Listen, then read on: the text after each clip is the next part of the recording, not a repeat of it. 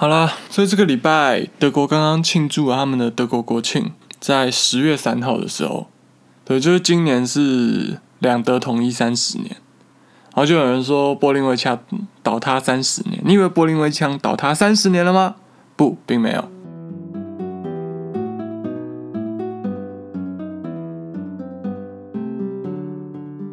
还有一个月，十一月九号那天才是。对，那为什么他们不选一个这么就是更具有标志性的日子来做所谓德国国庆？他们又叫国家统一日啊，就是为什么他们不选这天来庆祝国家统一日呢？因为那天是以前纳粹一个啤酒馆事件的日子，你知道他们从很久以前。就开始防患未然，非常小心的，害怕过去的那个法西斯威权主义复辟，就是会有这种极端的人士在那天本来应该要庆祝德国统一的日子，就是过度把国家主义又变成民族主义，然后同时又在那一天来庆祝以前纳粹党在透过一个政变，然后来取得政权的一个事件。反正这一天呢，就是就是希特勒一开始尝试，就是像墨索里尼一样军事行动的方法来进攻罗马，取得政权，但是他失败了。在一九二四年的时候，但是这是一个希特勒重要里程碑。然后他那时候就被关了五年，就开始痛定思痛，发现不能用武力的方法夺取，要用就是类似民主自由的方法，让人民自愿放弃权利，这样。反正就是一个标志性的事件吧。还有另外一个一九三八年的水晶之夜，反正就是那天他们抓走了很多犹太人啦，然后他们还伪装成是一般民间的那种自发性的行动。是怎么好像最近某个国家在做的事情？不是，好像世界上很多国家都在做这些事情。那个中嗯香嗯啊，算了，不讲，不好说，不好说。反正就想象元朗站突然出现一堆白衣人嘛，那些白衣人背后查不出来是谁嘛之类的。那个时候其实一开始大家也是这样子，但事后证明是政府去策动他们的，然后犹太人被抓走之类的。所以对于某些反犹太的分子，他们可能会在十一月九号这一天庆祝这个活动，就是为了防止这样的事情啊。所以那个时候。德国他们在讨论哪一天要做国庆日的时候，他们就没有选十一月九号。他们在一年后那时候开会的时候，大概就选了十月三号做德国统一。那这天发生什么？是这天其实就是那个时候啦，东德已经知道自己快不行了，他们的那个议会高层就已经先去跟西德那边开会，然后商讨统一以后的事宜。所以那天是十月二号，所以他们就选十月二号的后一天。你看是多迂回的后一天来庆祝德国国庆。然后，所以今年德国国庆是周六啦。对于大部分周休二日的人来说，这天就没有什么影响。不过，因为超市一周只休礼拜天，所以就是那天就变不能买。差你台湾庆祝国庆日，Seven 也会开啊，超市也会开啊。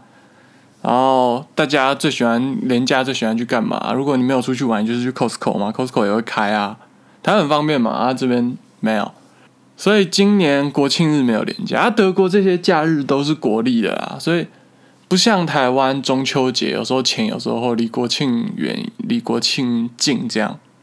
啊有时候会有廉价，有时候不会有。这啊，没有这个国历农历都有，有时候会有廉价，有时候不会有问题，但是。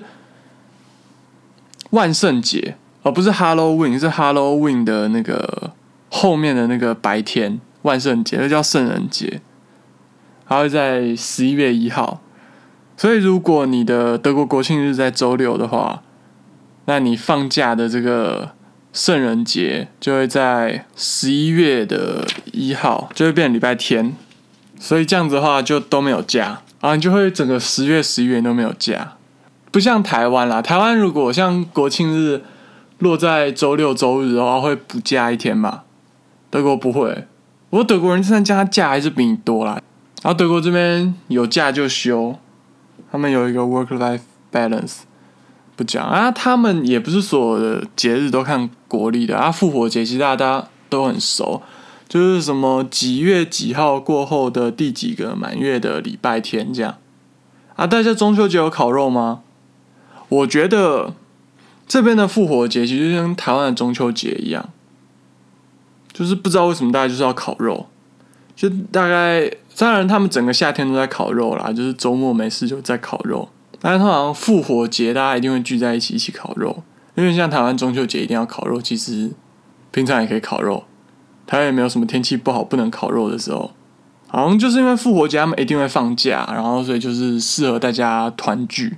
德国这边虽然复活节都是礼拜天，他们前一个礼拜五会放假，后一个礼拜一也会放假，这是一个非常重要宗教性的节日，大家一定会连假。然后我试着上网查哦，为什么德国人复活节要烤肉，或者他们复活节有什么烤肉活动的历史？有没有像台湾有一个中秋节，然后一个烤肉酱厂商推出一个广告叫大家烤肉，结果大家就开始烤肉。我前几天在脸书上看到有人说，其实这个烤肉习惯不是那个烤肉酱厂商发起的，是一开始美国大兵就把那个烤肉的文化带来。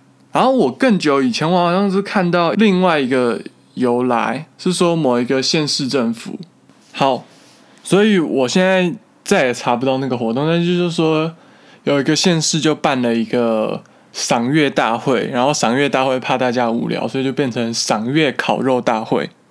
然后从此之后，大家中秋节就都烤肉，然后吃月饼。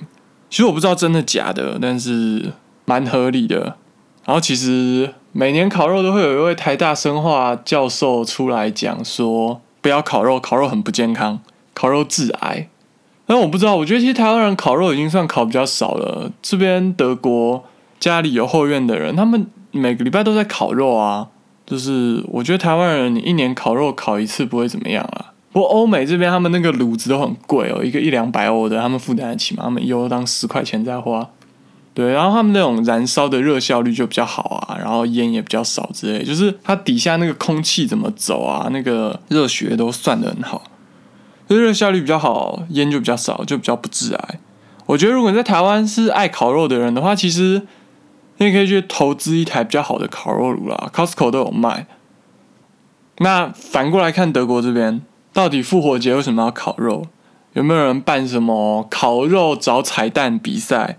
之类的，我完全查不到。我查为什么，他们就给我说什么 f a h u nicht？为什么不呢？天气这么好，为什么不烤肉呢？之类的，完全没有一个解释说复活节烤肉的风气是怎么来的。但就是这样，全世界做的事情差不多啦，只是台湾人中秋节，他们复活节。最后，我想要来讲一下，就是我对于德国统一跟台湾是否要跟中国统一这种事情的看法。我遇过那些中国同学，他就跟我。跟我讲说，你看德国统一以后，他们迎来的大好的前程啊，然后经济再一次迎来了繁荣之类怎么样啊？就是他们想要说明，就是统一是一种民族大事之类的。他们想要强调，就是强调彼此之间的共同之处的话，我认为这对于和平或者是和平的理解上面是有一些帮助的。但是他们有的时候。就会直接觉得说什么台独就是不对的，就是他们教科书的洗脑之类的啊什么的。像是我上次有没有讲过，我不知道。反正就是对于很多中国人来讲，就是新疆维吾尔人被抓去劳改是活该，不是劳改啊。反正就是你知道集中营的事情嘛。就是他也不否认这件事情，他就说他们本来就需要再教育。你知道他们新疆那个穆斯林有恐怖分子很可怕，跟你们台湾只是喊喊不一样哎，所以他们就觉得穆斯林都是恐怖分子就对了。你知道我们一个有受过正常反歧视教育的人，我们都知道这个绝对就是一种歧视，但他们不觉得这是歧视。题外话而已啦。所以德国它国家统一的条件，在当时啊，就是东西德国。是本来都没有在联合国里面的，直到一九七二年，双方啦，双方他们协商以后，承认对方的政治实体，并且他们缔约强调不干涉对方的军事、外交、内政等等。对等的签约，德国双方就是在一九七三年以后同时加入联合国以后，基本上双方是以对等的实体的关系在互动，然后不是互相打压，他们互相有开放。像我之前去看东德博物馆，他们就开放西德人民来观光，然后赚一些西方外汇。那个时候反正东德马克不值钱嘛，但他们就强迫那些观光客要用。西德马克跟他们换东德马克，一比一再换。这些东西，但他们条件就是他们互相承认对方的存在，或者说正视对方的存在，就像马英九说的，要正视中华民国的存在一样。今天很多人会觉得我看起来像一个台独分子，其实没有。但是今天中国共产党就是不平等的对待我们，他们就是不愿意平等的跟我们和平的发展。我只是反对中国共产党而已。这件事情真的是这样，我觉得啦。和平是一件非常重要的事情，然后和平的过程需要很多相互理解的部分。但是今天我们看到的是中国那边，他不断的要求、不断的压迫我们，然后干涉我们的外交等等的，就是这个条件其实跟两个德国同意的条件差很多。所以我现在很讨厌台湾那些统派分子。去舔共产党的懒趴的那些人，明明人家就不愿意跟你平等的坐下来谈，你还要去跪舔的那些人，我瞧不起你们，知道吗？台湾人要团结，你知道吗？今天我们不能够因为我们没有完全百分之百讲出共产党想要听到的话，然后他们不爽了，然后他们对台湾采取的一些行为，那是他们不爽，那是他采取行为他的错，你怎么会回过头来怪我们自己民主自由选出来的？总统领导人，对不对？所以开始二零一六年的时候，我要提醒一下大家，那个时候蔡英文是有讲尊重九二的历史事实哦。然后我们反过来看共产党在干嘛？中英联合声明只是历史文件，不具任何法律效益。那他们为什么基于一个没有白纸黑字的九二共识，就是共识跟历史事实这两个字是不能够互相取代的吗？我们也没有说我们不遵守啊，对不对？是只有你们，只要东西变成历史。你就说他没有法律效力，那这是你们自己八七嘛，对不对？你们自己小人之心度君子之腹，然后嘞，然后怎么样？就是讲我不是台独分子，我讲很清楚，但是不要用德国同意以后多好多好来主张说我们应该要放弃我们的自由，放弃我们民主，加入中国共产党、共产中国。虽然他们现在完全走资了，好像不太适合叫共产中国，就是这样子啦，所以。你不能够因为东西德统一以后好像变得很好，你就来主张说台湾应该去跟中国统一。因为东德人民他们同意以后，他们有自己的生命财产获得了更多的保障，然后他们也没有去解散东德的执政党啊，东德执政党还可以还是可以继续在政治上的去运作，这样子等等。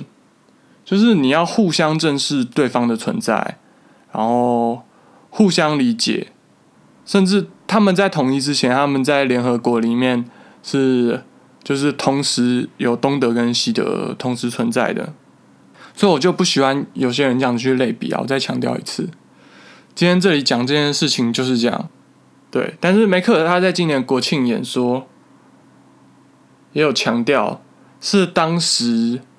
德国的人民挺身站出来，他们想要民主化，他们想要自由，他们产生了跟西德的人同样的意志。这个同样的意志是让他们统一的，不是任何的军事威胁，不是任何的战斗机，不是任何的飞弹造成他们统一的。就是两边同意以后，因为两边的经济水准落差很大，所以本来西德的人呢，他其实就是在西德工作的人，他税单上就多了一条税，就是一个两德统一重建平衡税，就是你在西德的人，你就要付那个税，那然后那些税税的钱就会去补助东德政府的财政之类的，就是他们希望他们达到一个这样子的平衡。但即便是这样啦，就是以前东德地方的人，他们的收入还是比我们一般所谓西德地方的人要低，而且是一个显著的差异。就像梅克尔在今年他们演说讲，他们的这个改革还没有完成啊。这个税其实很多西德的人，他们现在已经觉得到底是还要付多久了？就是已经过了三十年了，还要继续这样子永无止境的付下去吗？有些西德财政比较不好的地方会这样子抱怨啦。我这个城市的人应该也会，因为他们是我上次讲过了嘛，德国比较就是节俭持家的人。他们就会觉得政府你这样子好像根本没人就在浪费钱抢我的税金之类，你知道？但是国家统一有好有坏啊，至少他们在国家统一以后，就是两德之间铁路又重新连接，然后柏林要盖一个新的布兰登堡国际机场，盖到现在还没有盖好，哈哈哈！笑他三十年还盖不好一个机场，笑死！对，真的真的很棒，德国就是。验收不会过，永远验收不会过。但是这样，你说德国这样真的盖的不好吗？其实也不一定。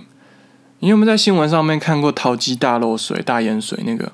就是有些东西台湾验收是会过的，只是德国人验收不会给他过。所以我们好像没有什么资格笑他们哦。啊，我对不起，我刚不该笑的，对不起，对不起。好，我道歉。好啦，好啦，不想讲太多了。今天先这样。那喜欢的话，帮我 IG。追踪、按赞，我会定期分享一些有趣的德国小新闻。上次在柏林有人的衣服被猪叼走这些新闻，我都会分享在 IG 上。所以喜欢的话可以去追踪，甚至有时候你可以追踪我 IG，也不要听我 Podcast，其实没关系。然后有什么意见都留个言。如果对我今天任何政治表态有什么不满的人，就去私信我 IG 好不好？私信我 IG 我比较看得到。啊，你如果政治立场你真的觉得不行，要留一心民主自由的社会，我也不会阻止你啊。你就跟我讲一下，你觉得我政治立场不好怎样什么的，然后麻烦大家给个评价，邀请你的亲朋好友来收听。对我希望你们可以邀请亲朋友来收听啊，把链接传给他们。我们在 Spotify、Google Podcast、Apple Podcast，还有 SoundOn、First Story 上面都听得到。对，所以如果你在 Apple Podcast 上面听到，你不用担心。你用安卓的朋友没有办法听我们节目，可以的，可以的。讲什么？我们其实只有我一个。好啦，不多说了，今天就这样，谢谢大家，我们下周再见。